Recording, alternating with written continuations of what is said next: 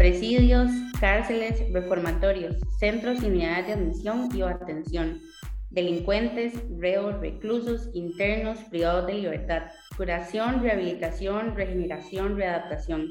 En Costa Rica, los espacios penitenciarios y las reformas sistemáticas que se han gestado refieren a trayectorias históricas, intencionales reformistas diversas, así como también a mecanismos de control del delito y de castigo como métodos intensidad variables. Hoy discutiremos los procesos de ruptura y de continuidad en las políticas penitenciarias a lo largo del siglo XX e inicios del siglo XXI, lo cual permite profundizar en las raíces de la crisis en torno a la población, infraestructura y personal penitenciario así como a las expresiones y a los esfuerzos de larga data por parte de las instituciones competentes a nivel nacional e internacional por buscar alternativas eficientes y eficaces a corto, mediano y largo plazo.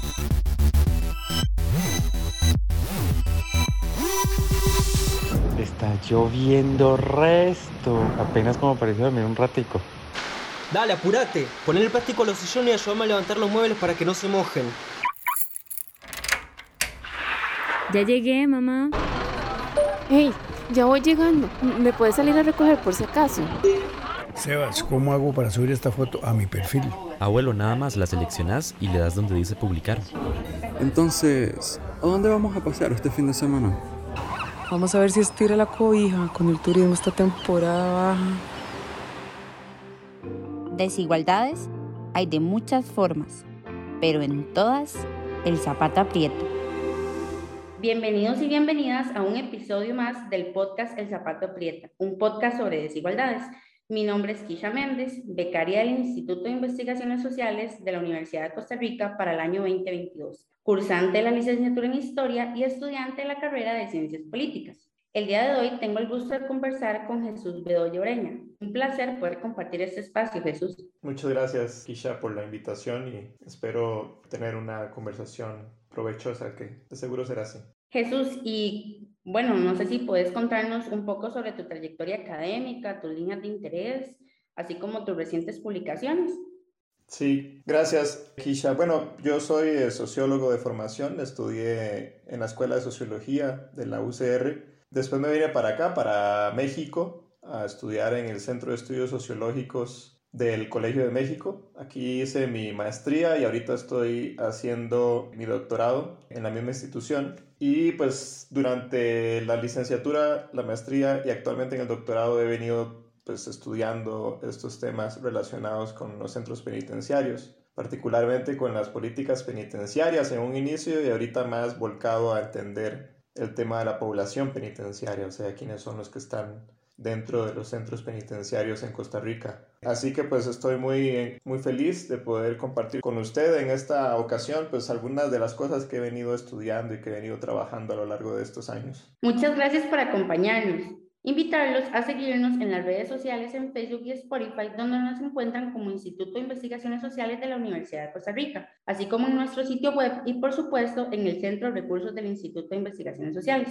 Para iniciar esta conversación, me gustaría preguntarte, Jesús, por ejemplo, en mi periodo de estudio, las iniciativas institucionales reformistas en materia penitenciaria tuvieron tres principales momentos. Podemos citar 1918, 1953 y 1971. Como punto de encuentro entre estos tres periodos fue el aumento de la voluntad política para tomar decisiones legislativas y ejecutivas, las presiones sociales debido a los aumentos en los índices de criminalidad y violencia y la propagación de nuevas corrientes criminológicas y penológicas. Este contexto se mantuvo en la década de los años 90 e inicio de los años 2000 que estudiaste. Ciertamente hubo mucho de esto que mencionas, ¿no? De esa voluntad política, de esas presiones sociales, de esa dinámica sobre todo legislativa. Quizás yo para poder hablar un poco y situar algunos de los hallazgos tendría que hablar de en qué consistió mi investigación. Lo que yo hago es situarme particularmente en el periodo que inicia en el 92 y que se extiende hasta el 2009 con particularmente cuatro reformas legislativas que se hicieron durante ese periodo, dos que se hicieron en el periodo del 92-94, o bueno, en el cuatrienio del 90 al 94, podemos decirlo de manera más específica, que fue durante el gobierno de Rafael Ángel Calderón Fournier. Una reforma que se hizo en el 2009, que fue particularmente de la lo que se llama hoy ley de psicotrópicos o la ley de drogas, que penaliza el tráfico de drogas. Y una reforma muy importante que se dio en el 2009 durante el segundo gobierno de Óscar Arias Sánchez, que fue el que creó los tribunales de, de flagrancia y empezó a considerar algunas contravenciones como delitos. Eh. O sea, fueron estas cuatro reformas en contextos distintos, de naturaleza distinta y con intenciones distintas, las que tuvieron un efecto de extensión y de severidad punitiva, ¿no? Y por eso es que yo pues hablo de ese periodo, pero situándome particularmente en esas cuatro reformas, entendiéndolas como estudios de caso, ¿no? Como, como reformas que nos hablan de una tendencia que se empezó a dar a partir de ese momento. ¿Y qué vendría a ser de alguna manera lo particular que tiene este contexto y estas reformas? Pues significaron una ruptura muy importante con una orientación que estaban tomando las políticas penitenciarias a partir de 1978, durante el gobierno de Rodrigo Carazo y particularmente de la intervención que hizo Elizabeth Odio como ministra de Justicia. ¿no? Fue un momento en donde se quiso desarrollar una nueva política penitenciaria más humanista, muy enfocada en una tendencia mundial que era la, la legislación internacional de derechos humanos y este proyecto que iniciaron en este contexto algunas figuras políticas, particularmente estas que acabo de mencionar, no logró sostenerse lo suficiente. O sea, si acaso durante menos de una década. Porque a partir de los años 90 se ve que hay una reivindicación más bien de una orientación punitiva en la administración penitenciaria. En este momento, particularmente a partir del año 90, muchos políticos de distintos contextos, ¿no? O sea, tanto en el ámbito legislativo, tanto en el ámbito judicial como en el ámbito ejecutivo, empezaron a desarrollar todo un discurso contra algunas de estas orientaciones y particularmente algunos de ellos reivindicando la necesidad de ser más severos en el castigo. Y a partir de ese momento es que se empieza a desarrollar estas reformas, estas orientaciones políticas que como consecuencia iban a, dibujar todo el panorama que hoy conocemos muy bien, ¿no? O sea, un crecimiento sostenido de la población penitenciaria, una combinación no muy coherente de eh, retóricas y de proyectos normativos, o sea, se habla, por ejemplo, de combinar los derechos humanos con el aumento de las penas o de tratar de combinar algunos proyectos de lo que se llama reinserción social, con medidas más severas, con castigos más cruentos.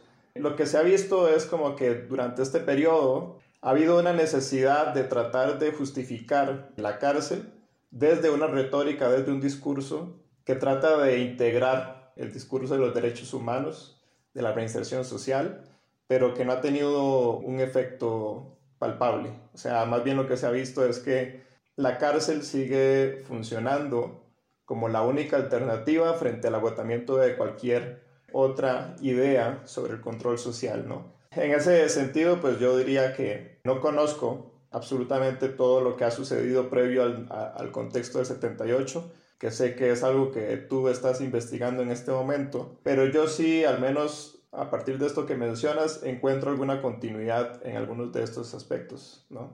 Muy interesante porque, bueno, a lo largo de mi periodo, ¿verdad? Que es bastante amplio, lo que yo trato de indagar es en estos quiebres, ¿verdad? De continuidades que ocurren en el sistema penitenciario. Entonces podemos encontrar la década de los años 20 que continúa con una línea criminológica positivista, ¿verdad? El paso de los años 50 a una línea mucho más de la nueva defensa social y la línea de los años 70 hacia una transición hacia esto que nos mencionabas en torno a lo progresista, una línea mucho más defensista y demás, ¿verdad? Entonces, eh, muy interesante. Además, bueno, yo durante mi periodo he logrado identificar, ¿verdad? Más o menos a qué procesos o a qué elementos responden esta reforma, que vos también lo, lo lograrás tomar o retomar en tus textos con respecto a la conformación de un cuerpo normativo fuerte y moderno, ¿verdad? Una creciente cooperación internacional en materia de derechos humanos, una institución penitenciaria coherente y eficaz y un modelo de tratamiento y reinserción social, ¿verdad? Yo en mi periodo, por ejemplo, amplío sobre instituciones que estuvieron a lo largo de esta década y que acompañaron y que dieron fuerza a los cuerpos normativos creados, ¿verdad? Pero quería consultarte, por ejemplo, cuáles elementos se recuperaron en el nuevo ideal preventivo, rehabilitador y lo que vos denominás un ánimo reformista del modelo penitenciario a finales de los años 90 e inicios del siglo XXI.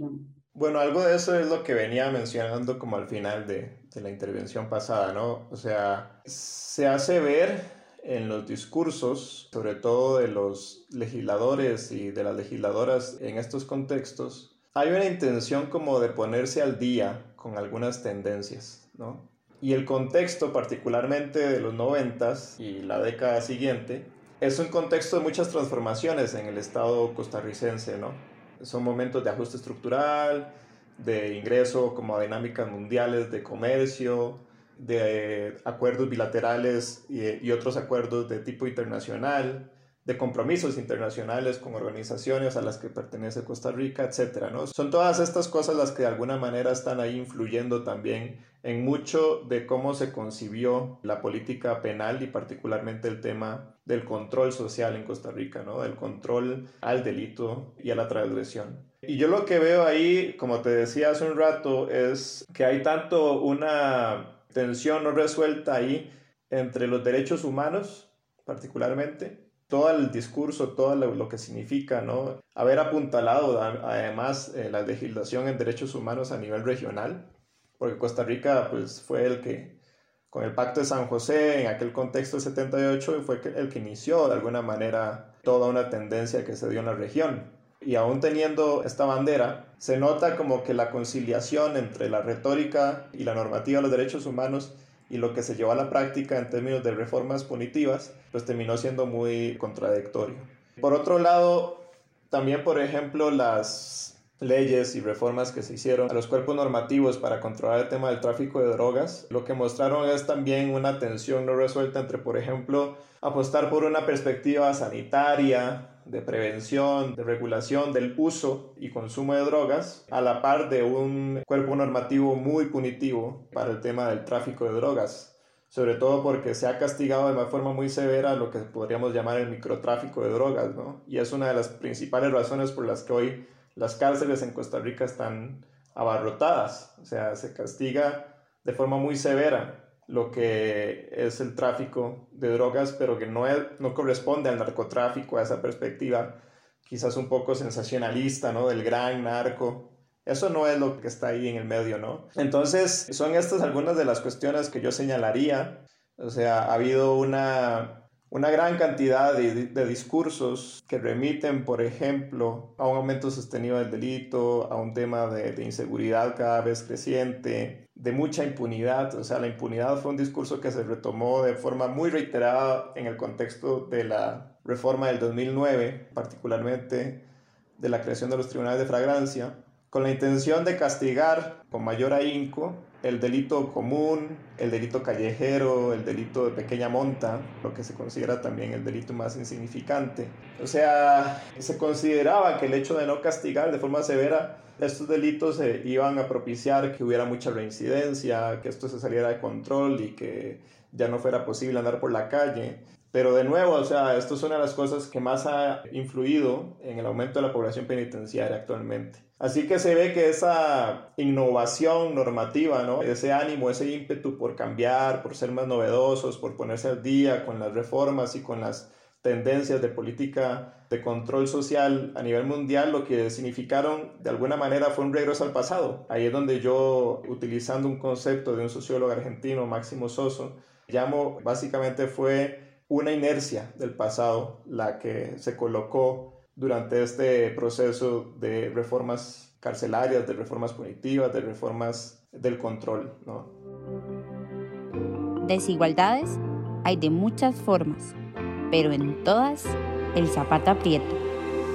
Y realmente esto nos acerca mucho más a poder entender y comprender desde una visión histórica, ¿verdad? La crisis del sistema penitenciario o las expresiones de este ímpetu reformista que vos mencionás, pero también de las contradicciones que ha traído históricamente el sistema a lo largo del siglo XX y del siglo XXI y cómo la instalación de modelos que al principio, bueno, pues forman parte de lo que Costa Rica ha nominado como una legitimidad política y diplomática también por tomar la batuta en las discusiones internacionales en derechos humanos, ¿verdad? Y por formar parte, por ejemplo, de los congresos internacionales de las Naciones Unidas en prevención del delito y la justicia penal, sobre todo desde la década de los años 50, ¿verdad? Y mucho más en otros procesos bilaterales y multilaterales. Entonces nos lleva mucho a la discusión y a cómo comprendemos estos procesos de larga data. Sobre esto, mencionando un poco sobre esta posición del país como un lugar de paz y de seguridad, así como la supuesta superioridad moral en políticas públicas como resultado de la tradición democrática que tiene Costa Rica, de acuerdo a lo que vos puedes indagar a lo largo de los años 90 y sobre todo, de acuerdo a los últimos procesos reformistas, sobre todo el 2014, por ejemplo, si Costa Rica ha sido ejemplo en estos procesos y si sobre esto podemos hablar entonces con todo lo que nos abordas de una crisis penitenciaria, de las reformas en torno a la población, a la capacidad en, los, en la infraestructura penal y demás, de una crisis en diferentes momentos de la historia o de una crisis penitenciaria histórica. Bueno, en principio, sobre el papel de Costa Rica a nivel regional o mundial, y sobre todo respecto a esta cuestión de un idealismo ¿no? que hay eh, a lo interno del país, que es un idealismo, una imagen que se proyecta también fuera del país. Creo que hay ciertas cosas que hay que tocar y que incluso cuestionar, ¿no? O sea, ciertamente, como decía al inicio, en la primera intervención, Costa Rica apuntaló, digamos, o, lideró un proceso de transformación en la región a finales de los años 70, inicios de los 80, sobre todo por el contexto que había en ese momento a nivel centroamericano, ¿no? O sea, era un momento de, de conflicto, de guerra civil, en algunos países como en Nicaragua o como El Salvador, también el conflicto que había en Guatemala. Y de alguna manera el papel que jugó Costa Rica en ese contexto fue relevante para también colocar una idea paz y el recurso de los derechos humanos fue uno muy importante también para, de alguna manera, tratar de mediar en esa situación de conflicto a nivel regional. Y eso de alguna manera pues también se metió dentro del tema de la reforma penal y de la reforma penitenciaria. Entonces en ese momento pues quizá hubo ahí un punto de inflexión, hubo ahí un punto de quiebre importante, relevante. El tema es que eso no se logró sostener. Actualmente Costa Rica no puede decir que el tema de los derechos humanos sea el pivote de la administración penitenciaria. O sea, lo que se está viendo en este momento también eh, es un punto crítico. En los últimos informes de el World Prison Brief, Costa Rica aparece dentro de los primeros 20 países a nivel mundial, ni siquiera de la región, con mayor población penitenciaria, con mayor tasa de población penitenciaria o población relativa. Y esto es un tema pues al que Costa Rica tendrá que atender, o sea, parece que todavía sigue pateando la bola, ¿no? Respecto a este tema. O sea, y cuando se ha querido modificar, transformar un poco esto, la reacción ha sido apabullante, ¿no? Y pues para muestra un botón, o sea, la administración de Luis Guillermo Solís, en donde Cecilia Sánchez y Marco Feoli trataron de alguna manera de abrir un debate respecto a la población penitenciaria, respecto a la administración de los centros penitenciarios, fue todo un contexto de pánico moral, de un conflicto enorme y pareciera que las perspectivas que se lograron colocar ahí con mayor fuerza fueron más bien las que siguen reproduciendo la idea de que la única alternativa que tenemos para atender el conflicto en nuestro país es con la cárcel. Así que yo no sé si podríamos hablar de una crisis histórica, si, si podríamos hablar de una continuidad en, en, una crisis. O sea, quizá pueden haber puntos en donde se regresa al pasado y puntos en donde de alguna manera sí se logra hacer un cambio, hacer un cambio innovador. Así que yo no me atrevería a hablar como de una crisis histórica o una tendencia, ¿no? Pero sí, lo que se puede identificar, al menos en los últimos 40 años, es que el tema penitenciario ha venido en una crisis continuada, una crisis que tiene que ver con imaginación política, con pensar que la única alternativa que tenemos es meter a la gente a la cárcel. Parece que los políticos y la gente que toma decisiones en nuestro país todavía no ha, no ha identificado salidas innovadoras al problema del delito y previo a eso también al problema de la desigualdad, ¿no? Porque para nadie es un secreto que la gente que está hoy en la cárcel, que son principalmente personas que cometen delitos contra la propiedad y personas que cometen delitos contra la ley de psicotrópicos o contra la ley de drogas, son personas que están en contextos de carencias sostenidas, ¿no? De situaciones de marginalidad y exclusión social. Así que creo que en ese sentido, hablar de la crisis del sistema penitenciario es también hablar de la crisis creativa que tienen nuestros políticos en imaginar soluciones para estos problemas, ¿no? Y bueno, realmente hablar y abordar este tipo de temáticas es de suma importancia debido a que nos lleva a comprender, ¿verdad? Los métodos y las intensidades del castigo, por ejemplo, las personas que habitan los centros penitenciarios a nivel nacional y otra serie de dinámicas que se gestan en este espacio y que confluyen un conjunto de actores, un conjunto de procesos y un conjunto de intencionalidades que tanto Jesús como yo abordamos en nuestros proyectos de investigación. Por último, brevemente, Jesús, no sé si nos puedes comentar cuál consideras que es la importancia de analizar estas reformas punitivas y penitenciarias del siglo XX y XXI en Costa Rica.